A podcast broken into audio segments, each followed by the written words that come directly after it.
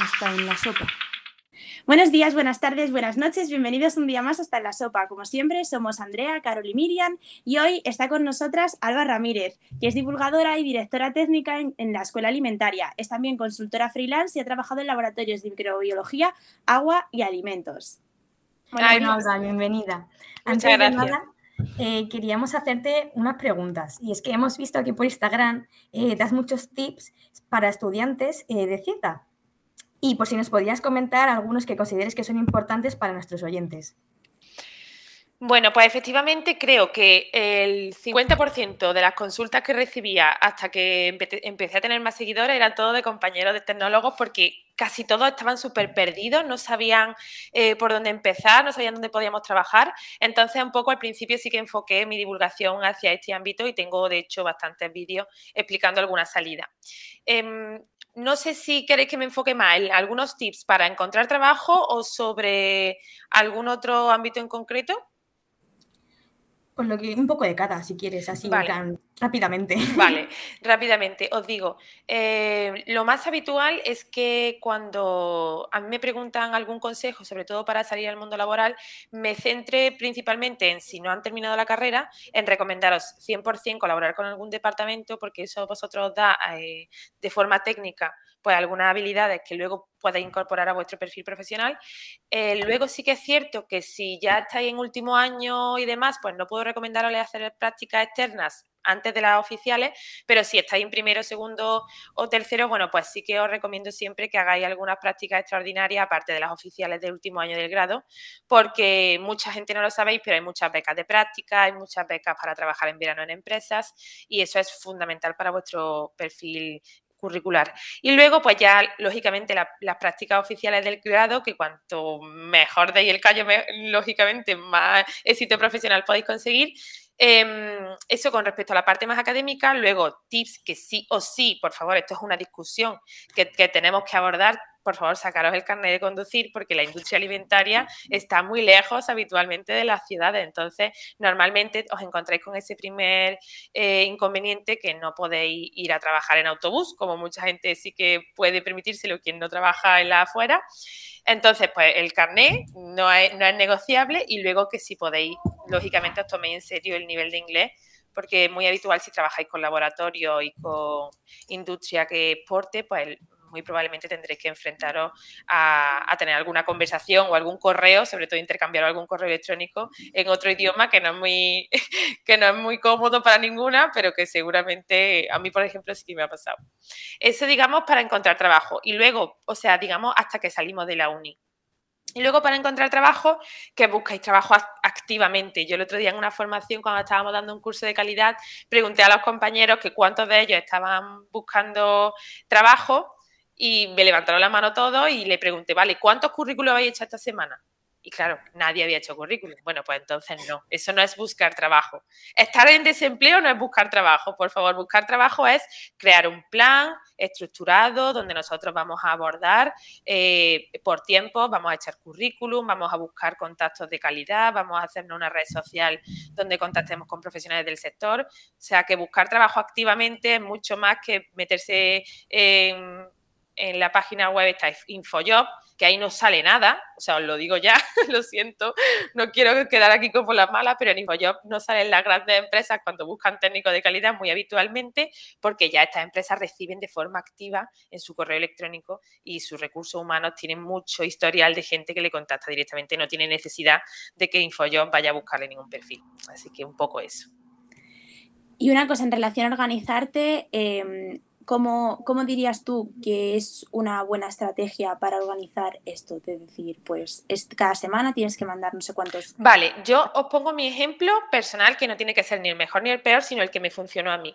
Yo, eh, cuando me, me, dijeron en mi primer trabajo, yo trabajaba en industria alimentaria y me dijeron que iban a cerrar la fábrica, me propusieron moverme con ellos, pero realmente pues por condiciones económicas no llegamos a, un acuerdo en, ambas partes y yo sabía que tenía un mes para encontrar activamente un segundo empleo.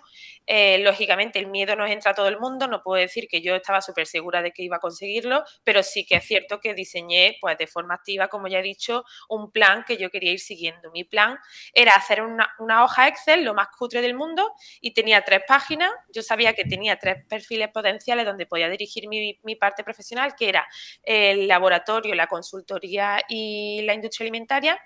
Sí que es cierto que tuve una primera fase de introspección donde yo os recomiendo también a vosotras pues escribir, eh, analizar vosotros dónde queréis dirigiros, porque tenemos muchas posibilidades como tecnólogas, pero bueno, hay preferencias como en todos sitios, ¿no? Entonces, pues si queréis dirigiros más a, laboratorios, pues que esa primera fase donde vayamos a abordar a empresas de, en, en, unas primeras semanas, pues que nos dirijamos más a laboratorios y en, en cambio si fuese industria, pues que fuese más, a esta otra parte.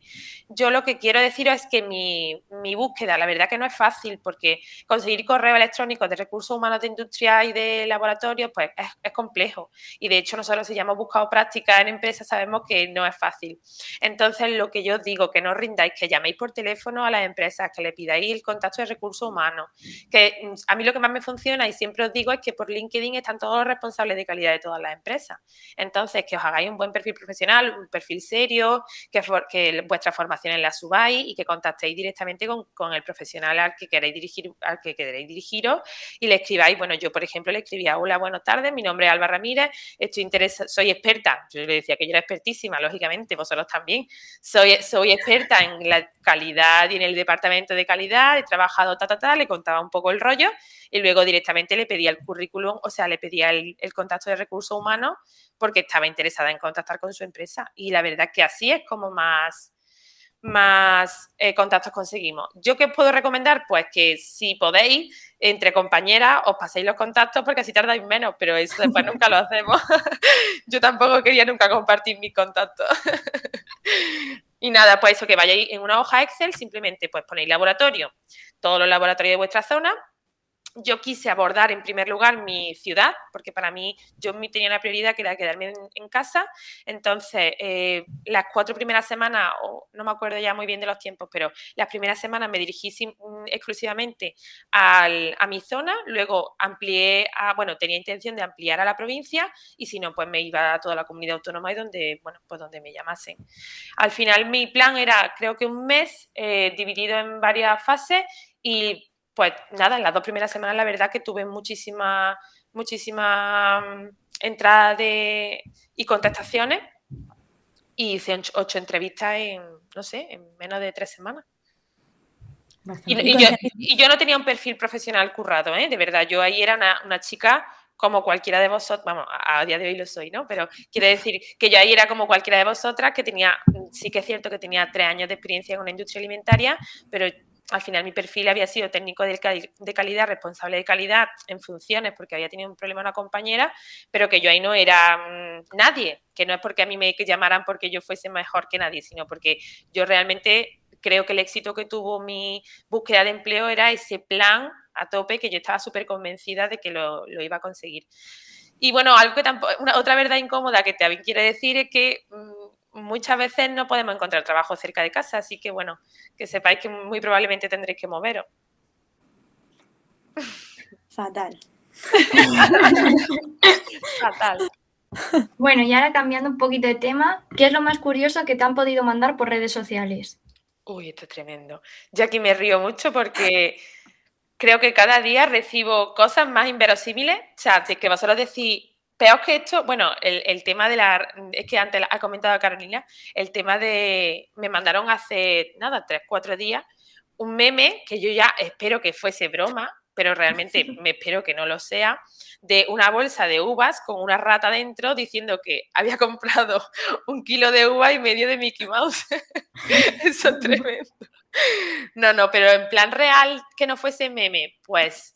Eh, no sé, fotos de todo tipo de cocinas horribles, que muchas veces sí que se ve el departamento al que pertenecen y no puedo compartirlo, lógicamente, porque tampoco quiero yo arruinar aquí a ninguna cadena de distribución.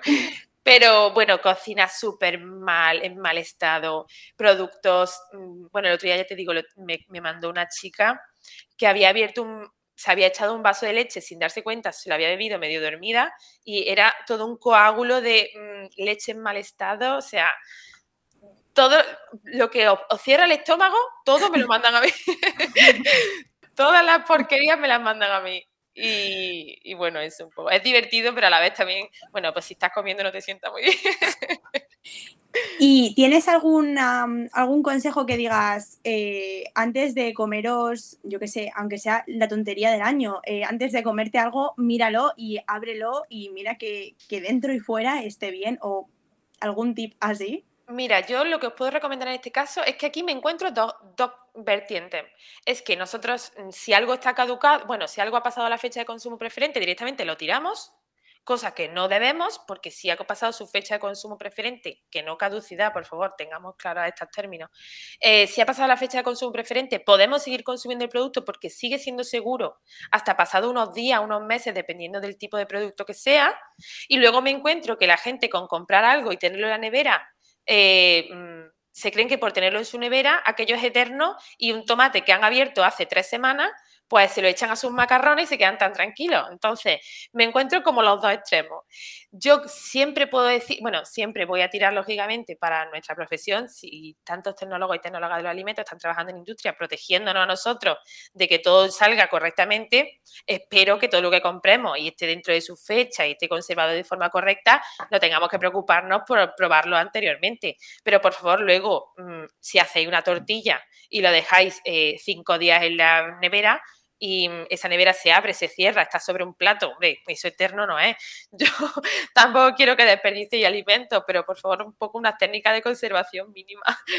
Así que bueno, todo lo que preparáis en casa, que sepáis que tiene una vida útil muy reducida y eso sí que me preocupa mucho más que lo que compréis en el súper. Y en relación a esto, em, nos gustaría, o sea, tú tienes al final, pues lo que dices, mm, información de primera mano de los consumidores porque te llegan fotos eh, más o menos agradables. Pero, eh, ¿cuánto ves de desconocimiento en todo lo que te mandan? O sea, ¿crees que el conocimiento viene de parte de los consumidores, de los manipuladores?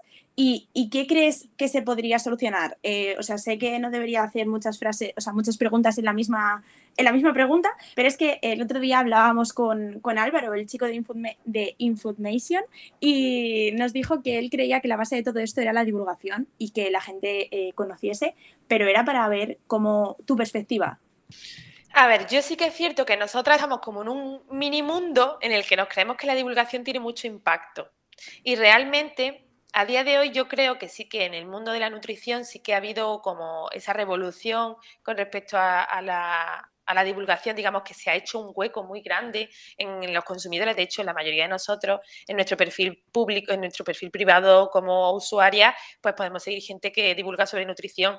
Pero sobre tecnología de los alimentos, seguridad alimentaria, todavía tenemos que hacernos ese hueco. Entonces, yo creo que la clave no va tanto por ahí. Yo respeto la opinión del compañero, por supuesto, pero yo diría que eh, la seguridad alimentaria se debería enseñar como cualquier, no como una asignatura, a lo mejor no tiene un hueco un hueco tan grande, pero sí que deberíamos de empezar a, a darle eh, cabida en nuestro día a día de forma rutinaria. No sé si en anuncios de televisión, pero realmente la divulgación a día de hoy en materia de seguridad alimentaria no llega por redes sociales a toda la población. Y nuestras abuelas llevan haciendo mal muchas cosas con todo el cariño del mundo y eso es lo que prima. Y entonces cuando yo digo algo que a la gente no le gusta, me dice, pues mi abuela lo hacía así y no le ha pasado nada. Vale, pues nada. O sea, combatir con eso es muy... O sea, realmente tenemos una barrera muy importante que superar, que es la de mm, la tradición, que a veces nos creemos que el tomate de nuestra huerta es el mejor del mundo, que la leche o el queso que hace tu abuela es el más seguro del mundo y realmente romper con esto pues deberíamos romper de forma tajante desde, yo, yo, yo, propondría de la institución. Entonces, por suerte, AISAN a día de hoy se ha hecho un perfil, bueno, me parece un paso importante, también estamos otros muchos compañeros intentando hacernos un hueco en este mundo, pero yo lo atajaría desde primera mano, en primera línea, desde igual que se dan pautas de salud y ejercicio ejercicio y, otro tipo de, necesidades primarias, pues yo lo haría así igualmente, desde el colegio, desde la universidad, desde la, prevención primaria, sería donde yo haría un hueco importante en la seguridad alimentaria, porque yo creo que ahí realmente es donde no estamos presentes. el otro día escuché mm, una cosa, o sea, de, de, Joan Roca, el cocinero, que contaba que, eh, pues, al final él en la cocina mete mucha tecnología y que había encontrado profesores de química que en los institutos metían la cocina como parte eh, de, la asignatura, porque al final, pues bueno, la alimentación no deja de ser química y, les contaba los procesos. ¿Y crees que, igual que se puede meter la alimentación en química, ¿dónde crees que podría, en que, o sea, porque has dicho que a lo mejor no dedicar una asignatura, pero ¿dónde crees que podríamos meter la seguridad?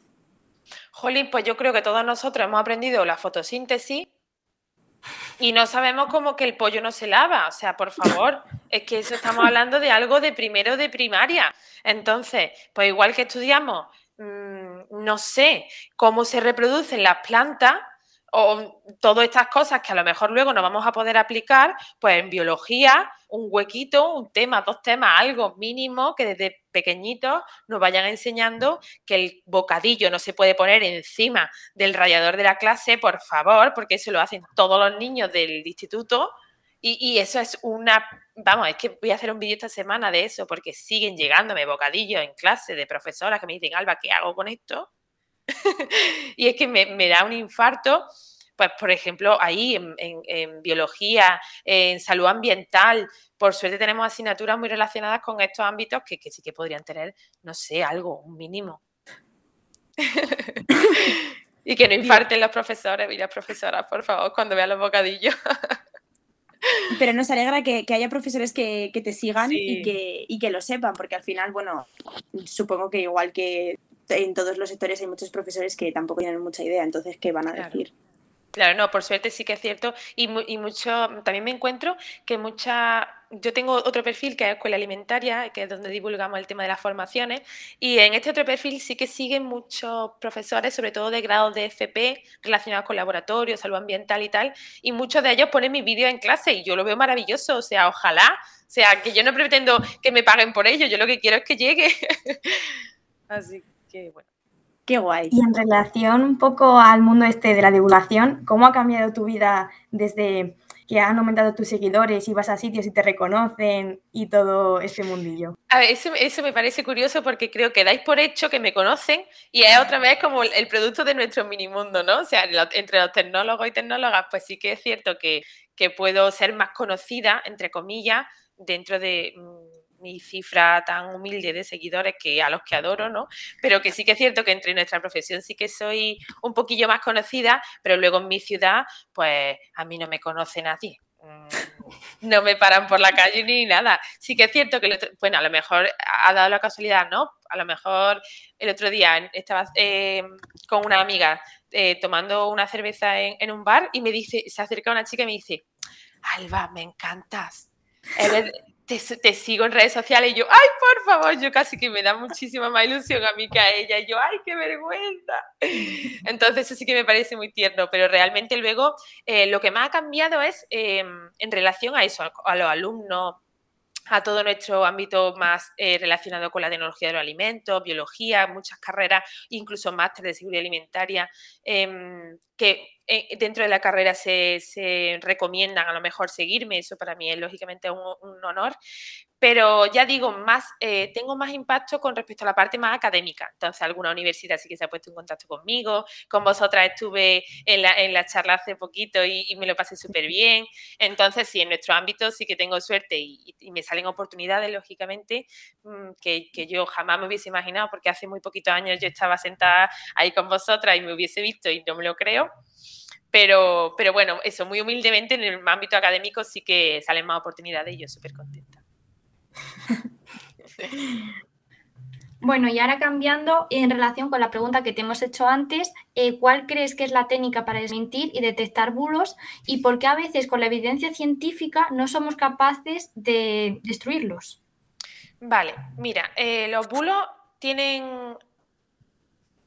Yo por redes sociales, si me seguís, sabéis perfectamente que yo los extremos cuanto más lejos, mejor. Es decir, yo no, no me gusta andar en blanco, negro, en, o sea, al final eh, lo bueno que tiene un bulo o una mentira es que seguramente está mm, afirmando algo rotundamente o algo fervientemente y entonces lo que hace es posicionar a la población. Entonces la población pues somos muy susceptibles en cuanto vemos algo de opinar a favor o en contra. Y yo en en muchos ámbitos en los que no podemos estar ni a favor 100% ni en contra 100%. En este sentido, lo que puedo deciros es que eh, desmentir un bulo es muy complicado y más un bulo que lleva muchos años eh, dentro de nuestras cabezas y, y, luego que también tenemos algo en contra que por desgracia mm, cada día me parece más difícil de superar, que es que la televisión sigue cometiendo errores garrafales, tanto en el ámbito de la nutrición como de la seguridad alimentaria, y, eso llega a mucha gente. Entonces, pues desmentir ese tipo, o sea, cuando un profesional, cuando em, el señor este de Masterchef, pues te dice cualquier barbaridad, mm, que salga yo luego y diga mentira, pues eso, llega a vosotras. Pero luego mi abuela, que ha visto al de Masterchef lavando el pollo antes de hacerlo, pues se lo crea él, ¿no? Entonces, un poco lo más complicado es que figuras públicas que no tienen conocimiento, pues usen información de manera errónea y, y, polaricen sobre todo a la población. Y luego, pues la mejor herramienta para mm, eh, combatir esto, yo siempre digo que el conocimiento, ¿no? Yo soy de la corriente que piensa que cuando informamos y tenemos información real y veraz y, de calidad, pues seguramente eso hará despertar, aunque sea una pequeña parte de la población. Pero la mejor, mejor, mejor forma, pues desde la práctica, ya no solo aprendiendo a hacer cosas bien, sino haciéndolas bien y que tu entorno te vea hacer las cosas bien y que tú puedas incluso tener algún tipo de ¿cómo deciros?, de, de influencia positiva en que si tu abuela tiene una madera que tiene moho verde allí, que es que aquello da más asco que nada, para diga, abueli, cariño, yo te adoro, te, me encantan tus croquetas, pero yo te voy a tirar esto porque esto es, es que esto es asqueroso, entonces le cambia su tabla. Así que cada uno de nosotros tomando esa responsabilidad individual, que no nos acostumbremos a hacer las cosas mal y que en nuestro entorno, en la medida de lo posible, pues podamos ir cambiando. Entre eso, la divulgación y que la televisión deje de cometer errores, creo que podemos hacer algo positivo. ¿Y crees que eh, ahora que tienes más seguidores, lo que nos decías antes de que académicamente eres eh, más, eh, no sé cómo decirlo, conocida, ¿crees que esto ha hecho que tu abuela y tus padres y tu entorno te haga más caso? Bueno, a ver, yo me encantaría decirte que sí, pero no. Pero mi entorno, al final, claro, esto es como lo que dicen, ¿no? En, en casa herrero, cuchillo de palo. Yo eh, también cometo errores, todo el mundo comete errores. Yo cuando viene alguien a casa digo, verás tú cómo me va a decir que soy una estafadora por tener el frigorífico mal ordenado. no, hombre, pero sí que es cierto que, por ejemplo, mi abuela, pues ya algunas cosas sí que me hace caso, ¿no? No porque tenga número de seguidores, sino porque se lo he repetido 342 millones de veces. Mi madre, pues sí que me llama y me dice, Albi, ¿puedo sacar el pollo no sé qué, no sé cuánto? Claro, pues ya un poco como que sí que me, que me toman un poco más en serio. Pero a mi entorno no le importa el número de seguidores, siguen haciendo lo que les da la gana. vale, y eh, también eh, nos ha llamado el hecho de que hayas trabajado, o sea, nos ha llamado la atención el hecho de que hayas trabajado en, una, en un laboratorio eh, tratando aguas, que sé que has trabajado haciendo más cosas, pero justo esto nos ha llamado la atención, porque creo que realmente fuera en Madrid eh, todos somos muy, o sea, todos reconocemos el canal de Isabel II, pero creo que eh, no nos damos cuenta de la importancia que eso supone y por qué es importante que haya laboratorios que, analicen el agua. Porque, yo, lo que os puedo decir en este sentido es que mm, también encontramos, como en todo, muchos bandos, ¿no? Aquí en concreto dos bandos. La gente que dice que el agua del grifo es terrible y la gente que, bueno, vamos a poner tres bandos.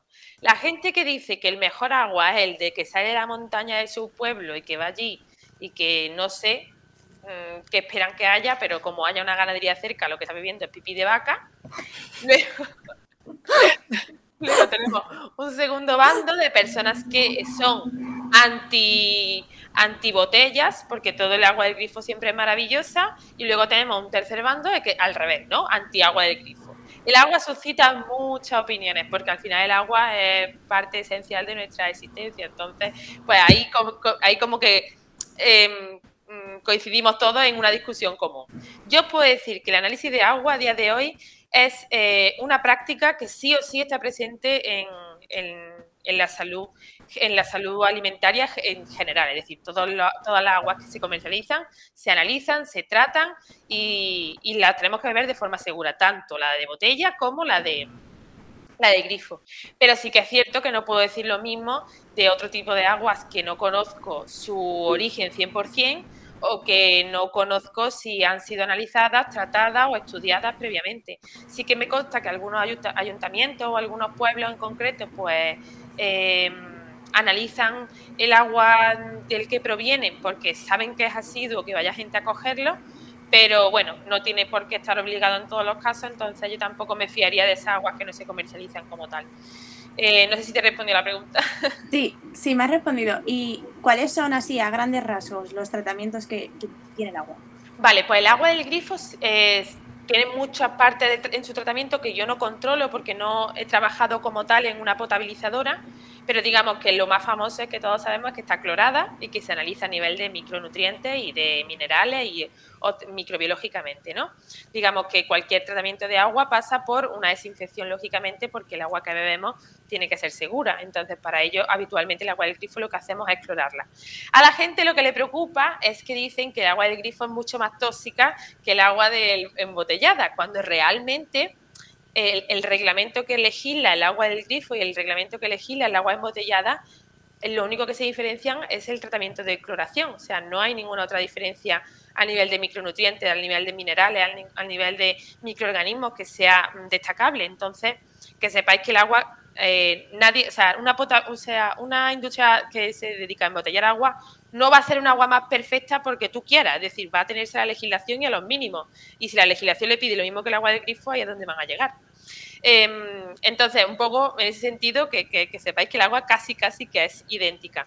Sí que es cierto que el agua embotellada no se somete al tratamiento de cloración porque no es necesario, porque al final eh, la cloración lo que te permite es el uso continuo, esto de tener el agua, en cambio el agua al estar embotellada, al estar tapada no necesita eh, un desinfectante ahí continuamente, entonces se desinfecta pues, con tratamiento de ozono, con otro tipo de tratamiento. Pero que si a ti lo que te preocupa es el cloro, en el momento que tú dejes el vaso de agua, mm, no sé, 10, 12 minutos ya se ha evaporado, es decir, que va a beber el mismo agua. en cambio, hombre, sí que es cierto que, que hay, otro, hay algunos lugares de España donde sabe peor, donde tiene más cal, la cantidad de minerales es más incómoda, la turbidez del agua te hace desconfiar. Entonces, pues en esos casos sí que puedo recomendar algún filtro, simplemente un filtro chiquito que se pone en el, en el grifo, que lo que hace es descalcificar o, hacer algún tratamiento especial a retener esos minerales que a lo mejor sí que están dándole un sabor más distinto, pero yo soy 100% de la opinión de que el agua del grifo es maravillosa, y más en España, por suerte. Y ahora sí, para entrar un poco en polémica, dividida media España, ¿de qué ciudad crees que está el agua más buena? Ah, yo, obviamente de Córdoba. Por favor, no me podías hacer esta pregunta. Mi, ciudad tiene un agua maravillosa.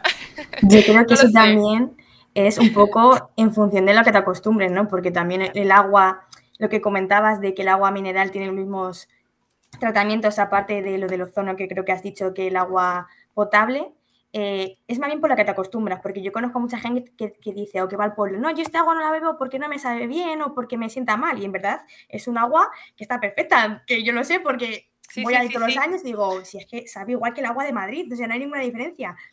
Pero yo creo que es más bien por eso, entonces decir que este agua tal, o sea, y hay muchos, he visto también muchos vídeos y muchas cosas y muchos informes y artículos que hablaban de esto, de como que eh, cuál es el agua que mejor calidad tenía de, España. Y también decían de Málaga, de no sé qué. O sea, que en el fondo yo creo que... Uy, de Málaga es terrible.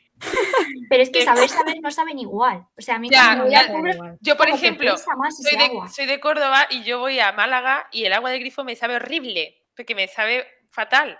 Pero yo creo que es eso lo que ha dicho Andrea un poco, pues que lógicamente te acostumbra a un sabor, el agua, aunque no lo creamos, también tiene sabor, al que nosotros no, nuestro paladar está acostumbrado. Entonces, pues cuando vayamos a un sitio a otro, sí que es cierto que cuando me han hablado, por ejemplo, eh, de las islas, por ejemplo, me dicen que tienen un agua muy mala, me, me, comentó una chica, también de Valencia, creo que me dijeron que tenían un agua también terrible, de muchos pueblos. Lo que sí quiero que quede claro es que todo esto está legislado por el reglamento 140-2003, creo, eh, creo que es un real decreto, y este, esta legislación la podéis leer todo y todas, y, la, y el agua tiene que cumplir todos el mismo criterio. Hay una anotación que sí que es cierto que mm, es un poco incómoda también de contar, que es que cuanto más pequeña sea la población o el municipio, se analiza el agua con menos frecuencia.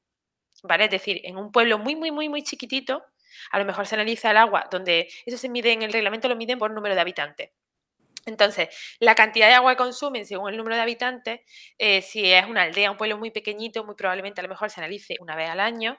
En cambio, si es una gran ciudad, sí que se puede analizar incluso 3, 5, 6, 10 veces al año. Me refiero al agua eh, en general. Luego sí que es verdad que toda la depuración, cada día se toman muestras en la depuración a la salida de la estación depuradora. Pero luego, digamos, en las instalaciones, digamos, del municipio y tal, cambia según el número de población. Entonces, a lo mejor hay pueblos, no sé, que, sí que lo analizan con menos frecuencia y que toman medidas con menos atención, no sabría deciros, pero sí que, que todo eso está legislado y podéis leerlo tranquilamente.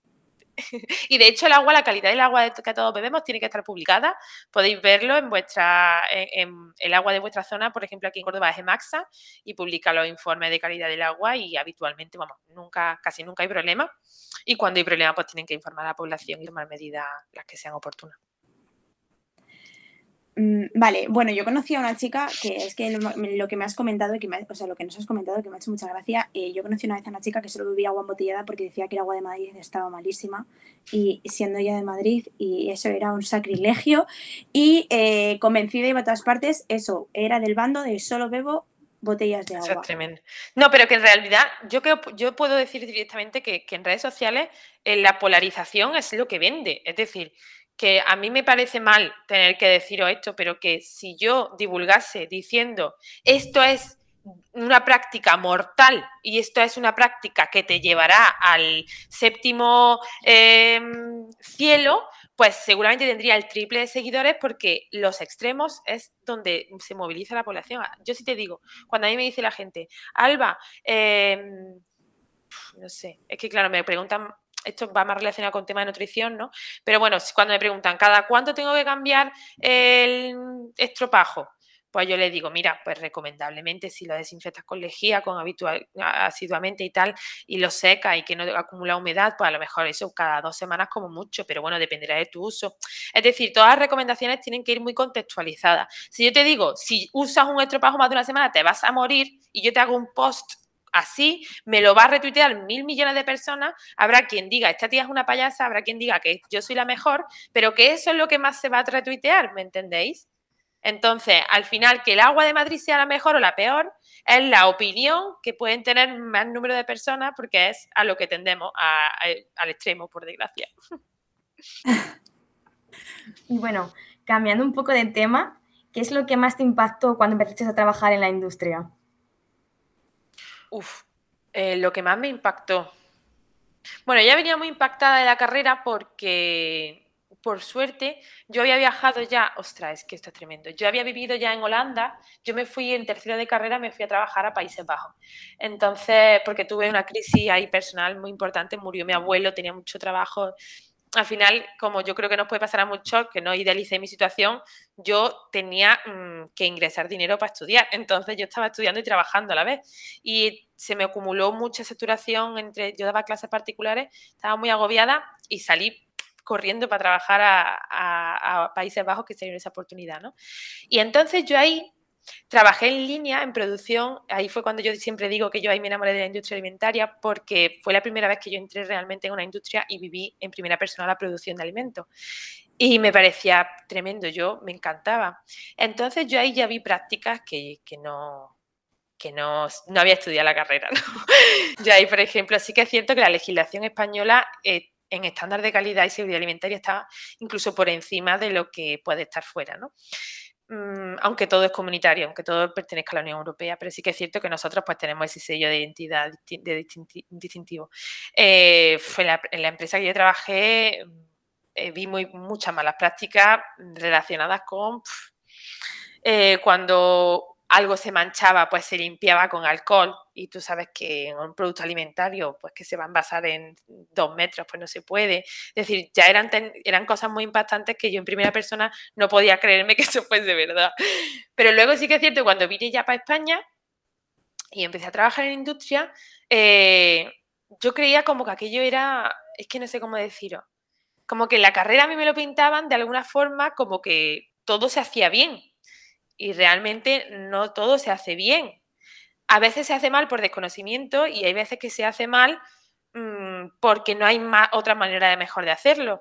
Entonces, bueno, pues eh, cuando tú conoces las certificaciones, IFS, BRC, este tipo de normas internacionales que van en relación a la seguridad alimentaria, hay empresas que cuando se certifican, lógicamente, pues adquieren un estándar de calidad superior, pero empresas a lo mejor más chiquitas, que no están certificadas, más artesanales, más familiares, que yo no quiero decir que lo hagan mal, ¿no? Pero sí que es verdad que normalmente te encuentras prácticas que a veces no son tan recomendables. Yo tampoco quiero decir aquí ninguna, ninguna en concreto, porque... Mm, al final yo he trabajado en muy poquitos sitios y no se puede saber, ¿no? Pero bueno, en general eso, práctica, eh, a lo mejor las caducidades no se llevan del todo maravillosamente, eh, a lo mejor no todo se analiza tanto como creemos, es decir, eh, también me encuentro que otro rumor, o sea, otro bulo que la gente se cree es que todo lo que está puesto en un stand del supermercado está analizado. Mm, y eso es imposible porque nada más que un poco de sentido común, si yo tengo que analizar todos los botes de leche que pongo en el supermercado, no podría vender leche porque estarían todos abiertos. Entonces, que sepáis eso, que no todo se analiza siempre, hay mucho que se analiza por un lote al mes, dos lotes, dependiendo de la producción de la empresa en fin, un poco eso. Ya, ya tocará a vosotros. O cuando vosotros estéis trabajando, voy a entrevistar a vosotros y os voy a hacer este tipo de preguntas, a ver si vosotros me la contestáis. ¿Y qué es lo que hay que hacer? Si, por ejemplo, yo eh, compro un queso en aquel pueblo yendo a no sé dónde y en una. Bueno, es que venden queso en cualquier lado, pero eh, en, lo que ponen en las furgonetas en medio de los caminos, que bueno. ¿Qué hago si compro un queso y luego digo, madre mía, esto está en súper mal estado? ¿Qué se puede hacer? Lo primero, no comprarlo. Yo no te puedo decir otra cosa, porque si compras queso en una furgoneta que probablemente no tenga ni una etiqueta, ¿a quién va a reclamarle? Vale, y si lo compras en una tienda de una familia súper pequeña. Si lo compras en una tienda, seguramente ya tiene que tener primero un registro sanitario, tiene que tener eh, en orden todo el tema de la producción, o sea, todo el tema del control de etiquetado, la trazabilidad, todo tiene que cumplir con la reglamentación, porque es que ahí no hay más, no, hay más tutía, nada más que la PPCC, el manual de autocontrol, todo eso tiene que estar en regla en el momento que una empresa, una. Em, eh, digamos, un operador del, sector alimentario se pone en marcha, tiene que tener todo eso en regla. Entonces, yo ya primero que confiar. O sea, lo primero que os digo es que confiéis en todo productor, pequeño grande, porque para eso estamos todos los profesionales detrás, velando por la seguridad del consumidor. Ahora, que sea más pequeño o sea más grande la industria no nos importa tanto como, eh, a ver cómo os digo, como lo que tú puedes ver en el producto. Es decir, tú, tú como profesional cualquier consumidor puede ver la fecha de caducidad, puede ver la lista de ingredientes, puede ver las condiciones de conservación. Es decir, si nosotros tenemos la capacidad de juzgar si un producto es mejor o peor, al final es por toda esa, todo eso que, tiene que estar bien. Es decir, un queso que no esté en refrigeración, que sea de leche cruda y que no esté curado, es un queso que es de riesgo. Entonces, si lo consumes sin estar refrigerado, lo primero que si te lo venden sin refrigerar, ya están haciéndolo mal. Eso es lo primero, no lo compres. Y si te lo venden refrigerado, o sea, y si, tú lo compras ya, eh, lo que te pase, incluso a, a quién reclamas, porque tú has comprado un queso que ya no estaba según su etiquetado correctamente situado. ¿Me explico? Por eso siempre os digo que, que, cuando vayáis a comprar, que si os gusta mucho el queso que hace la tía frasquita del pueblo, de tu vecina, de tu mejor amigo, pues que le compre el queso, pero que es un riesgo que estás corriendo tú personalmente. Y todo lo que compréis en, lugares, establecimientos eh, diseñados para ello, que confiemos en primer lugar y que luego si vemos alguna práctica que no es recomendable o que mm, en el propio etiquetado del queso, insisto, que lo veáis porque a veces no miráis en la etiqueta, entonces que miremos la etiqueta, si pone que tiene que estar refrigerado y no está refrigerado, pues no lo compréis. Y si lo compráis, pues estáis asumiendo un riesgo. Entonces, un poco eso. Y entonces tú puedes ir a una tienda y decirle, mira, por ejemplo, porque al final fallos tenemos todos y, es súper, es lógico, pasa en todas partes. Eh, si tienes que poner una reclamación o decir, oye, esto ha estado mal, eh, ¿se puede hacer eso? ¿Tienes que ir a la tienda o cómo se hace? Mira, os iba a poner el ejemplo del queso de leche cruda que están vendiendo la gran superficie esta fuera de refrigeración. Eso os lo iba a poner de ejemplo, pero es que os voy a poner uno más fácil, el de la sandía cortada en medio del supermercado. Mira, yo he ido a 30 millones de sitios y le he dicho, disculpa, eh, esto debe estar refrigerado. Y me han dicho, esa señora que la pobre mía no, no ha estudiado nada, me dice, no, no, no, no, tiene que estar refrigerado. Y yo, a ver, ¿cómo le explico yo a usted, señora, que es un riesgo microbiológico el hecho de que la sandía esté cortada en mitad del supermercado en Córdoba a 36 grados? Por favor, eh, sin decirle que mm, me haga caso y punto, ¿sabes? Que, eso no hay más, es que, eso Bueno, pues aquí lo que os puedo decir es hay varias cosas. En primer lugar, si está mal hecho y vosotros sabéis que está mal hecho, le tenéis que hacer la recomendación en primer lugar a la persona que está allí presente.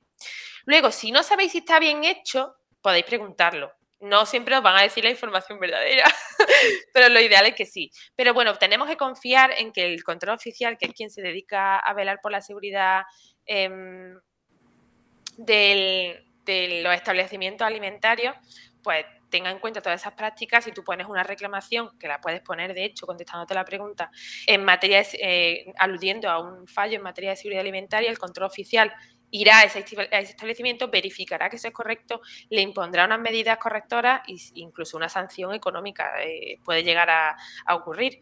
Pero bueno, ya digo, eh, a veces es un poco difícil combatir con estas cosas. Cada vez, cada vez veo más sandía refrigerada, cosa de lo que me siento también orgullosa porque he sido muy pesada con ese tema, pero bueno, todavía sigue habiendo sitios donde no lo hacen del todo bien. Ya digo, el control oficial es quien debe velar por nuestra seguridad en ese sentido, si no nosotros los consumidores podemos reclamar.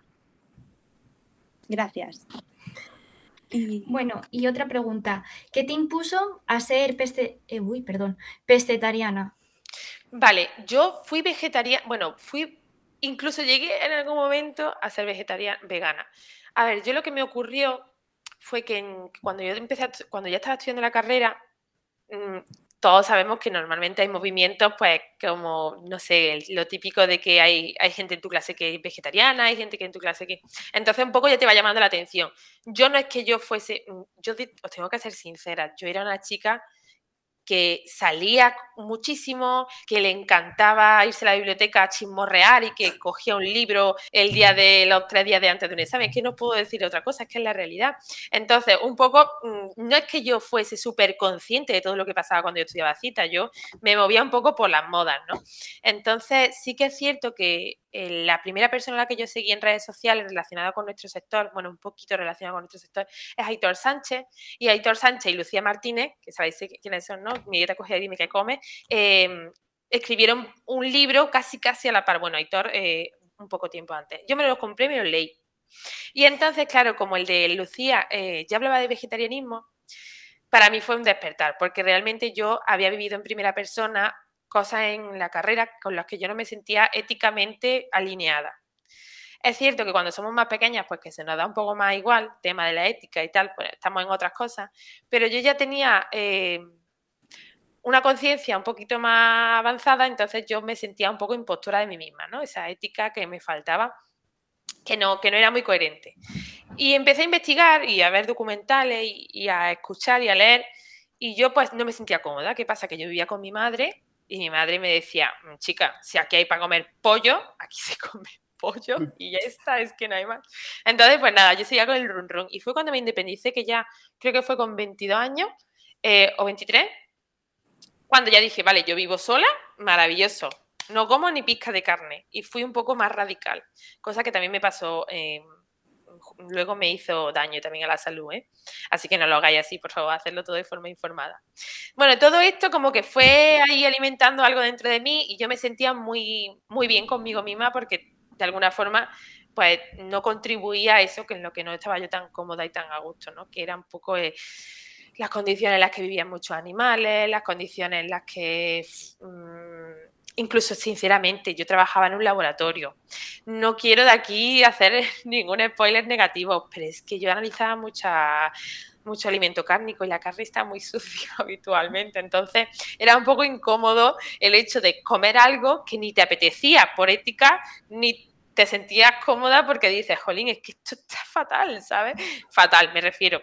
Al final las bacterias patógenas donde más habitualmente están presentes pues en esta que luego vamos a preparar en casa, ¿no? Por eso es tan importante la manipulación en este sentido, ¿no?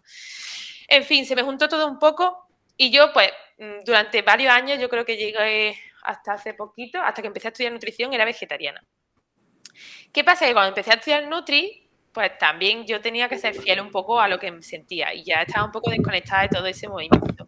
Me encantaría volver a conectarme, pero a día de hoy sigo, sí que consumo pescado y, eso todo empezó porque cuando empecé a estudiar Nutri, pues me di la cuenta de la importancia del omega 3, lo tenía un poquito descuidado, eh, me apetecía volver a comer pescado y así fue. Pero, pero bueno, eso, que, sigo siendo un movimiento muy pro vegan y que ojalá tuviese eh, en algún momento de nuevo la iniciativa de hacerme vegetariana al menos, pero bueno, por ahora sí que consumo pescado alguna vez por semana. La cosa es que cuando tienes esto, que es un poco, supongo, lo que te pasaba a ti, que, bueno, todas las dietas se tienen que, planificar un poco, pero como que cuando comes carne y comes absolutamente de todo, pescado y cualquier huevos, leche, como que es importante que te lo planifiques, pero no tanto porque eh, como el 90% o el 95% de la población no se planifican las comidas, o se lo planifican a nivel de comprar, pero no a nivel nutricional.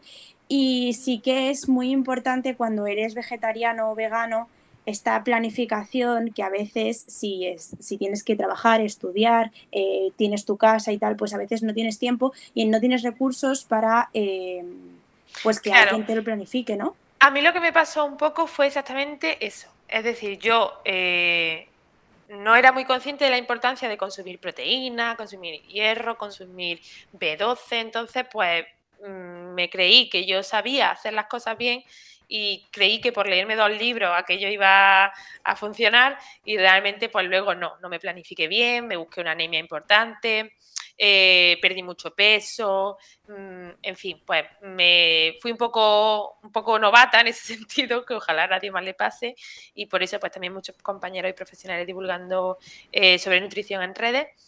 Pero bueno, pues yo sí que tuve que pasar por ahí. Eh, eso me hizo a ver, eso no, no puedo decir que eso me hizo despertar de que yo quería dejar de ser vegetariana, pero sí que es cierto que mi gente, mi familia me veía mal, mal no, pero peor. Mm, también era muy incómodo porque en mi ciudad, al final yo vivo en Córdoba, como ya he dicho, y no había muchas opciones vegetarianas, siempre estaba muy limitada a la hora de salir a cenar, acababa comiendo berenjena frita y patata brava siempre y estaba harta de eso. Entonces, bueno, todo eso me, empujó un poco a ser más flexible, a apartar esos valores éticos no apartarlos, sino a desplazarlos un poquito y buscar un poco también mi salud, que a día de hoy, por suerte, ya sé cómo ser vegetariana y respetar mi, salud, ¿sabes? Que a, día de hoy sí que tengo esa conciencia, pero en ese momento no la tuve y bueno, pues ya digo, de los errores se aprende.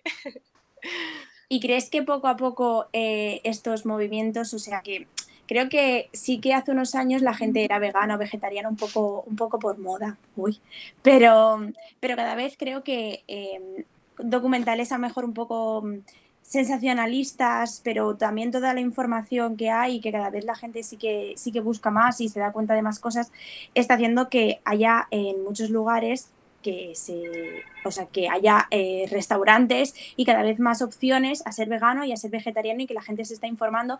Pero aún así, eh, yo por ejemplo eh, sí que como carne, pero como carne súper poco. hay ciertos animales que, que no, no como. Y, y cuando voy a muchos sitios, el otro día fui a un pueblo eh, con mi pareja y em, eso me pasaba. El hecho de no como eh, ni, vacas, ni cordero, tal. Bueno, pues no éramos capaces de encontrar un restaurante en el que yo pudiera comer. Es que éramos incapaces. Mira. Y, y eso me, me, chocó muchísimo, en plan, con la moda que, o sea, no con la moda, pero con la cantidad ingente de gente que hay mm, vegetariana y vegana, ¿cómo puede ser que todavía haya gente que, que en un restaurante me cueste comer? Mira, te digo, en restauración colectiva hay muchas cosas que tienen que seguir cambiando. Bueno, en restauración colectiva, los típicos bares, restaurantes y esto. A día de hoy es una falta de respeto que un bar no tenga una opción eh, para celíaco. A día de hoy es una falta de respeto que no tenga en consideración pues, eh, lógicamente alguna intolerancia alimentaria y a día de hoy, bajo mi criterio, sigo pensando y, estoy segura de que mucha gente estará conmigo en que para mí es una falta de respeto que no haya una alternativa vegetariana o vegana en su carta. Teniendo en cuenta de que lógicamente todo esto va muy lento y que el movimiento ha crecido mucho en los últimos años, cosa que también no podemos perder la perspectiva, que hace muy poquito tiempo no encontrabas un vegano, un vegetariano en Córdoba y a día de hoy hay muchos, o sea que eso es maravilloso hay sitios donde todavía las modas ni siquiera llegan ni se lo plantean. Mira, yo voy a poner un ejemplo, que por eso digo que a mí todo esto me ha, servido también este crecimiento personal para darme cuenta que tampoco merece la pena estar en este extremo, ¿no? Eh, me pasaba a veces que yo pues me quedaba sin comer o que me comía cuatro patatas fritas por, no fallar al vegetarianismo, veganismo, por no sentirme cómoda. Yo respeto mucho a la gente que así lo hace, ¿eh? pero a día de hoy, pues, por ejemplo, yo tengo la universidad en Ávila y viajé a Ávila hace poquito. Total, que hay unos caminos que yo no, que yo aquello, mm, personas de Ávila que me estáis viendo, mm, maravilloso vuestro, vuestra ciudad, pero la llegada por Toledo es increíble. ¿eh? O sea, por Toledo no, perdona, por eh, la carretera alternativa, eso es tremendo. ¿Qué pasa? Que pasas por unos pueblos que aquello, pues si tiene 100 habitantes, pues de milagro. Y yo iba con la hora justa de llegar a la universidad. Entonces íbamos muy, muy, con muy poquito tiempo. Nos paramos en un pueblo mm, donde había un restaurante, creo. Y allí que fuimos, claro, nada más entrar, una, pedazo de brasa de carne aquello maravillosa y yo, vale. Y le dije al hombre, ¿qué tenéis que no lleve carne? Y me dijo, eh, el caldo, el caldo manchego. Y yo, claro, yo ahí dije, yo sé que el caldo manchego se hace con carne. Pero la alternativa, ¿cuál era? Comer pan. es que no había otra. Y le dije, vale, pues ponme un caldo manchego con huevo. y ahí que me comí el caldo, yo, ay, que yo sabía morcilla, bueno, más que yo que sé, bueno, perdonadme los manchegos que sepáis cómo va, porque yo aquello no sé cuál es la receta, pero aquello sabía carne. Entonces, bueno, pues esa flexibilidad a veces también me ha hecho más feliz, porque me, eché una risa con mi novio, que, que, que, que vamos, me voy a acordar siempre del caldo manchego vegetariano, que aquello ya digo, tenía tocino seguro, pero que ya llegará, llegará, llegará el momento en el que todos esos sitios mm, más escondidos, más chiquitos, mm, tampoco podemos pedirle, pedirle que, tengan todo ya, pero sí que, vayan introduciéndose en el movimiento un poquito. Tienes esperanza, ¿no? Yo sí, yo sí. y bueno, cambiando así de tema eh, completamente, ¿en qué consiste la dirección técnica Vale. Yo he trabajado como dirección técnica tanto de un laboratorio como de un área formativa, o sea, como de la escuela alimentaria, que es la entidad con la que imparto formaciones. La dirección técnica significa que tú eres la persona que está en contacto tanto con la parte eh, directiva de gestión, es decir, con la parte más relacionada con la gestión de la empresa, que a veces pues más de papeleo y tal, y también está relacionada con el aspecto más técnico, más de campo, más de trabajo. Os puedo decir, que yo no me sé la definición eh, formal, yo voy a contar mi experiencia.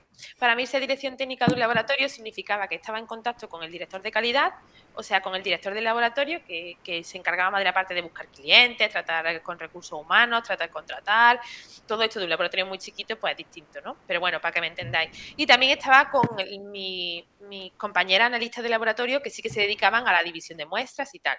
El laboratorio, la, la figura de dirección técnica habitualmente también se encarga de revisar los informes de ensayo y, que, y revisar que, que los ensayos de microbiología, por ejemplo, se han hecho correctamente, que el recuento de la bacteria y luego en la transformación del resultado sea mm, hecho de forma correcta sin infringir a lo mejor alguna mala práctica. Eh, digamos que dirección técnica es quien firma el informe de resultados. Entonces, para que sepáis un poco, yo soy también quien asesoraba a mis clientes, a, los clientes del laboratorio que me decían, ah, positivo en salmonela, ¿esto qué es? Esto es imposible. Bueno, pues yo era la que le hablaba y le decía, vale, pues mira, esto significa que la muestra eh, tiene un microorganismo patógeno que no podemos comercializar. Yo estaba un poco en contacto con todo y sobre todo más era la que dirigía a mis compañeras del laboratorio, la analista del laboratorio, en materia de enseñar eh, eh, buenas prácticas en la hora de la toma de muestras, a la hora del recuento de resultados, o sea, un poco como, como eh, la mano que estaba por ahí por encima, pero luego realmente yo sacaba la basura como mis compañeras, limpiaba, barría y todo como podéis imaginar, o sea, nada de tituliti. Y luego la parte del área formativa, en la escuela, en la escuela alimentaria, lo que hago es, sobre todo, contactar con profesionales de nuestro sector que pueda impartir formaciones, porque al final en la escuela alimentaria tenemos ese sello distintivo que solo profesionales que se dedican a, de forma mm, práctica algún conocimiento en concreto son quienes imparten las formaciones, porque muchas veces os encontráis que hay entidades de formación pues que tienen muchas formaciones, pero que te las imparten pues profesores que no son pues yo, por ejemplo, eh, imparto microbiología, que es mi trabajo, ¿no? Por ejemplo, Verónica imparte eh, mm, auditoría, que es su trabajo, o, eh, consultoría, ¿no? Entonces, un poco, pues ese es nuestro sello distintivo. Y como dirección técnica, lo que yo hago es ese eslabón intermedio entre eh, recibir la necesidad del alumno, escuchar al alumno, corregir al alumno, ayudarlo, eh, acompañarlo, digamos, en esa necesidad de necesito formación y no sé por dónde ir, y luego contactar con esa, esa otra parte del eslabón de la cadena de profesionales del sector que quiero que hagan formaciones con nosotros porque tienen muchas cosas que enseñar, ¿no? Entonces, bueno, para que entendáis, la dirección técnica es la que se come todos los marrones. Resumidamente. Y nosotros, bueno, también muchos estudiantes se preguntan que cómo has conseguido eh, ser tan amiga y manejar también las normas eh, 17.025, las normas ISO. Bueno, bueno, eso de la norma ISO yo me he quedado porque no sé cómo le podéis tener manía, pero si son maravillosas nuestras normas ISO. bueno, cuenta, cuenta de qué van también. Vale, vale. Las normas ISO son actual, bueno, si cualquiera de vosotros podéis abrir a día de hoy en la, la legislación, por ejemplo, el 2073 barra 2005 creo que es. Eh, he quedado fatal porque se me acaba de olvidar el año. pero bueno, para que, me, para que entendáis, el relativo a los criterios microbiológicos. Eh, cualquiera podemos abrir esta legislación y veremos en nuestros criterios de muestreo de alimentos, ¿vale? Eh, un microorganismo diana, un alimento en concreto al que tenemos que muestrear, una frecuencia de muestreo y bajo qué técnica. Si yo no tuviese esa columna de referencia bajo qué técnica, pues imaginaos, cada persona analizaría la salmonela de una forma, tendría un límite de detección distinto, o sea, microbiología realmente bueno, la norma ISO yo puedo hablaros de la parte microbiológica, que es la que a mí me interesa, ¿no? Si queréis hablar con otras personas de otro tipo, pues la entrevistáis. En concreto, en la parte microbiológica, las normas ISO se encargan de estandarizar todos los procedimientos. Entonces, es nuestra norma de referencia, que es aquella a la que nosotros hacemos alusión a la hora de mm, mirar la legislación, que es lo que, que es lo que nos interesa. El hecho de que sea, se tenga que hacer con la norma ISO, por ejemplo, la mm, la relativa a los criterios, la, parte la del salmonela no significa que solo se puede hacer con esa norma ISO. Significa que esa es como el estándar de calidad al que hay que tender. Luego puedes utilizar métodos que sean validados con respecto a estas normas, que eso significa que esos métodos alternativos han pasado los controles de calidad que se necesitan, que, que al final van a proporcionar resultados similares a los de la norma oficial. Esta norma está estructurada habitualmente de mm, mm, forma un poco compleja y compacta porque es muy seria. A mí me pasa eso con la legislación. Cuando yo explico legislación, eh, la gente dice, Alba, me he enterado. Y en la universidad no, claro, porque yo también he estado ahí como vosotros. Y normalmente la legislación es muy seria, es muy protocolizada, es muy tal. Entonces a veces como que no aterriza el tema, ¿no? No, no baja a la tierra lo que necesitamos saber. Entonces esta norma ISO pues sí que es muy protocolaria, te dice cómo se debe muestrear, eh, bueno, qué tipo de muestra aplica esta norma, bajo qué técnica, con qué instrumentos, con qué medios de cultivo, cuál es el método de recuento, de detección. Todo esto está muy estructurado, por suerte, aunque a vosotras nos guste y a todos los estudiantes lo mismo le tengáis manía, tenemos esas normas para atender a un estándar de calidad muy superior con respecto a la metodología que nosotros tenemos a la de detectar y contar bacterias.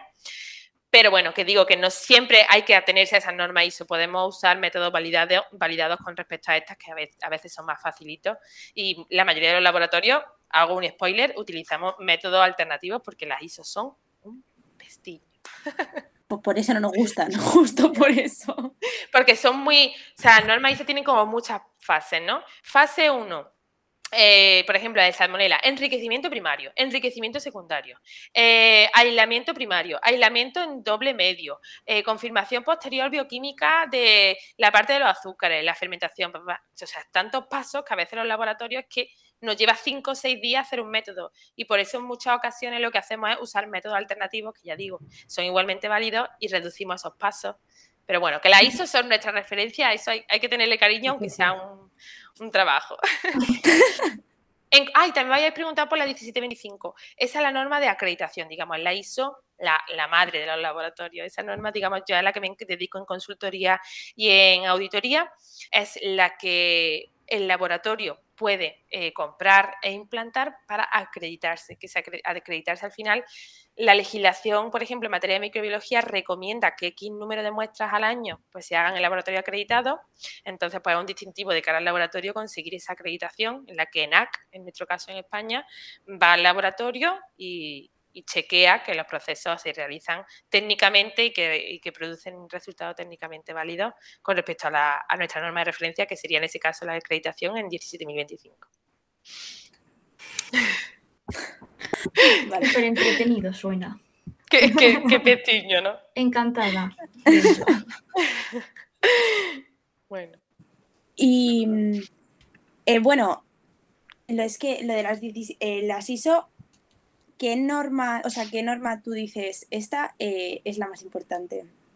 A ver, quien se quiera dedicar a industria alimentaria en, el, en respecto a la microbiología, hay varias básicas, que son, por ejemplo, la norma ISO 7218, es que yo a veces, yo las nombro como me las estudié para, mm. mi trabajo en el laboratorio. Entonces, esa es relativa a la, microbiología general.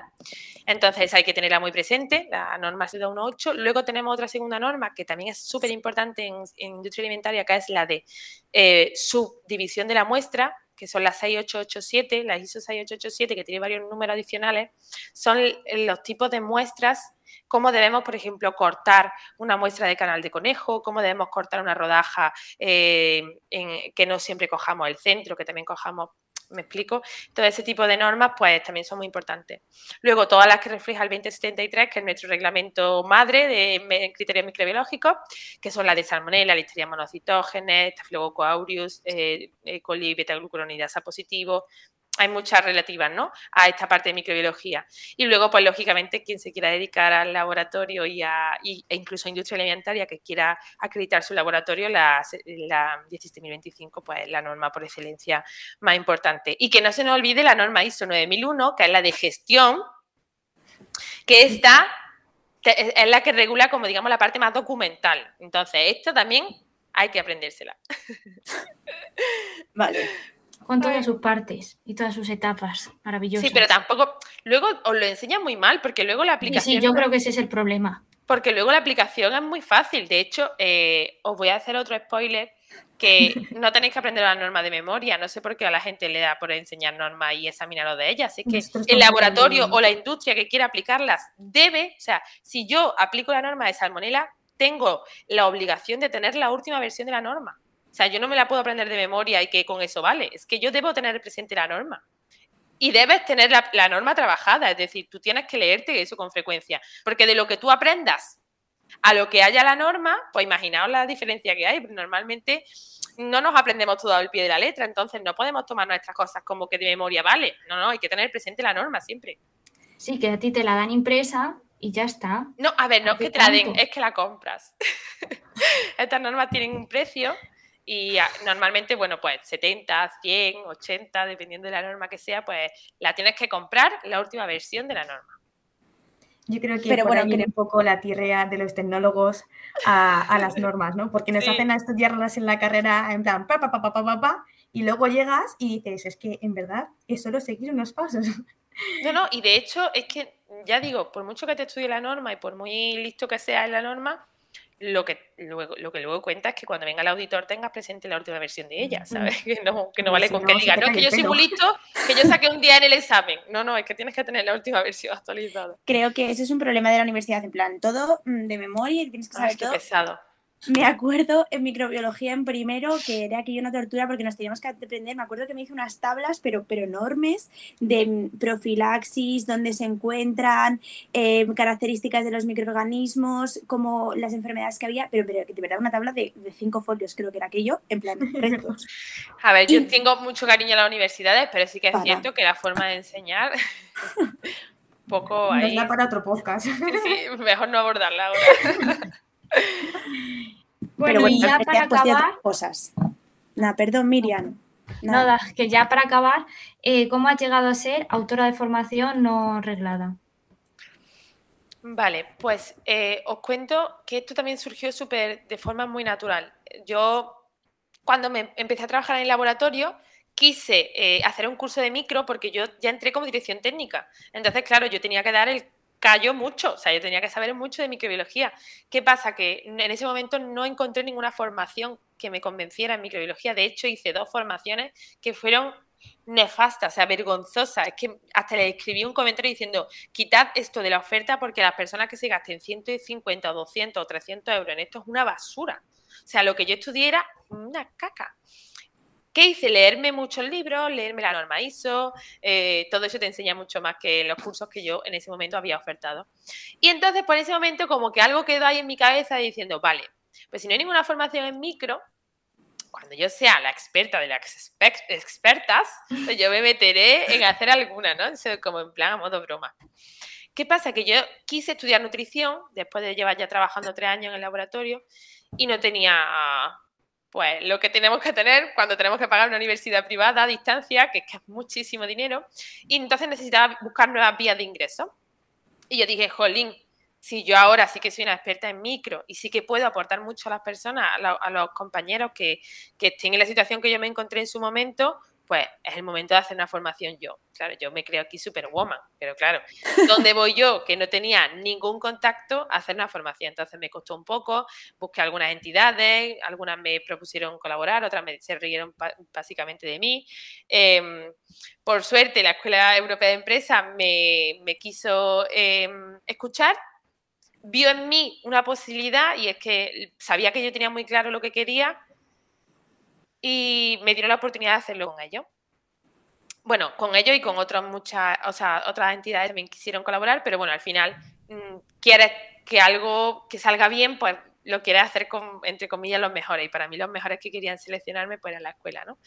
Y, y así fue como creé mi primer curso de microbiología. Eh, a raíz de eso creé mis redes sociales de Alba Rivera Ciencia y de Escuela Alimentaria porque yo hasta entonces no tenía nada más que mi perfil privado y claro, yo tenía necesitaba un público al que vender la formación, ¿no? Entonces, pues yo había leído muchos libros de gente muy lista que decía, pues para vender algo que has hecho tienes que tener un público objetivo y para crear un público objetivo tienes que posicionarte como experta. Claro, yo todos esos, pasos los tenía yo clarísimo en mi mente. Y yo dije, vale, venga, pues primero me posiciono como experta. Creé muchos recursos, empecé a compartir muchas cosas por LinkedIn, la gente empezó a interesarse, empezó a, mm, a seguirme. Luego dije, vale, pues en LinkedIn ha funcionado porque en Instagram no. Y en Instagram igual. También os digo, al principio, hasta los primeros mil seguidores, eh, yo era una friki que hacía seguir, seguir, seguir, seguir. Esto está mal, esto Instagram lo penaliza. Pero yo al principio seguía a todo mi público objetivo en plan, eh, conocedme, por favor, que quiero estar aquí presente. Y así, hasta que llegué a los primeros mil seguidores, mm, prácticamente era yo la que casi le escribía a todo el mundo, por favor, conoce mi página, ¿sabes? Que, que no tenía ninguna vergüenza en decirlo. Y, y bueno, por suerte el curso de microbiología después de un año, pues bueno, después de eh, dos años, salió en octubre de 2020, pues un añito y dos meses, un añito y tres meses, pues hemos formado a más de 400 alumnos, es un éxito. eh, microbiología, por suerte, se, se aprende muy bien con esta formación, no porque sea mía, sino porque a día de hoy, después de 400 y pico alumnos, pues tiene un 10, prácticamente tiene un 9,7 en la formación, pues maravilloso. Y mm, a raíz de micro, pues empezaron a salir otras formaciones, la gente nos pedía más formación en la escuela, la escuela se fue interesando, fuimos captando autores y por eso a día de hoy soy dirección técnica, digamos, soy la que dirige a todos los autores de- del resto de formaciones y a día de hoy pues también tengo otras muchas formaciones que por suerte me acercan mucho a vosotros, que disfruto mucho de estar eh, corrigiendo, os doy ánimo o, o escucho también a veces cuando alguien me dice, Alba, es que esto no me entero, pues digo, venga, dame tu teléfono, te llamo, te lo explico, o sea, yo intento ser lo más servicial posible, al final también porque me gusta, ¿no? Porque no os puedo engañar, para mí es una de, mi pasión, una de mis pasiones, pues estar en contacto siempre con, con mi alumno, así que así, así hemos llegado. Y, y bueno, ya para eh, ya terminar del todo, eh, nos dices eh, así una frase breve en lo que tú has aprendido durante estos años pues, de divulgación en el laboratorio, ¿qué es con lo que te quedas? ¿Qué es lo que ves que es más importante? Es difícil, lo sé. Una frase breve con la que yo me quedo de toda mi corta trayectoria. Que dijeses, Buah, si alguien tuviese que escuchar solo una frase de todo esto, que fuera esa. Hombre, yo para mí, lógicamente, confía en ti. O sea, es que no hay más. o sea, confía en ti. A mí la gente me decía, pero es que tú ahora miras atrás, es que yo miro atrás y yo no soy capaz de saber de dónde saqué la fuerza, la inspiración para creerme a alguien, para crear un curso. Me explico que es que todo el mundo tenemos ese síndrome de impostor, yo también lo tenía. Y para abrirme una cuenta de Instagram pública donde todos mis amigos se reían de mí hasta que tuve 5.000 seguidores y me decían, menuda friki, ¿dónde va esta que se cree si suspendía microbiología? ¿Sabes? Que yo también he tenido todos esos problemas.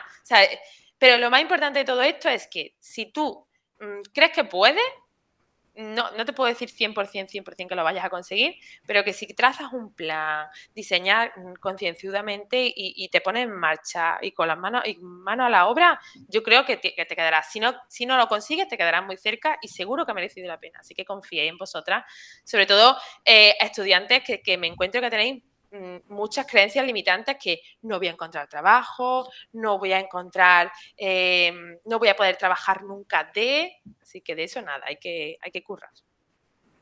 O sea que no es solo Mr. Wonderful lo de creer sino es hay que trabajo. currar, hay que currar. Yo ojalá eh, os pudiese contar que lo he tenido fácil, pero yo eh, no lo he tenido fácil en ningún caso. Es decir, yo tuve los mismos problemas que habéis tenido muchos de vosotras, eh, suspendía exámenes, mm, estudiaba mal porque estudiaba de memoria, no entendía nada, me apetecía salir, me apetecía... Es que sabéis que al final ser estudiante, pues, una época un poco compleja y ahí rara, tampoco confiaba en mí, así que bueno, al final... Em, solamente puedo decir eso, que, que confiéis en vosotras y que, y que todo cuesta, cuesta mucho trabajo porque no, no puedo engañaros, Mr. Wonderful nada, pero que, con, que se puede, que se puede. Pues muchísimas gracias, Alba, y por estar eh, con nosotras eh, hoy y contarnos todas estas cosas y sobre todo hacerlo ameno y divertido, porque ha sido todo un placer eh, hablar contigo y bueno, pues esperamos verte por, por Madrid o por Córdoba o por donde tú quieras. Eh, Ojalá. Pronto. Bueno, pues nada, el placer es mío. Ya os conocí en la formación de, de, la Complu que estuvimos juntas en la charla. Fue maravilloso porque me caísteis genial las tres. Y pues solamente puedo decir eso, que nuestra relación siga adelante y que todo lo que pueda ayudar pues será maravilloso. Pues muchísimas gracias. Vosotras. Hasta en la sopa.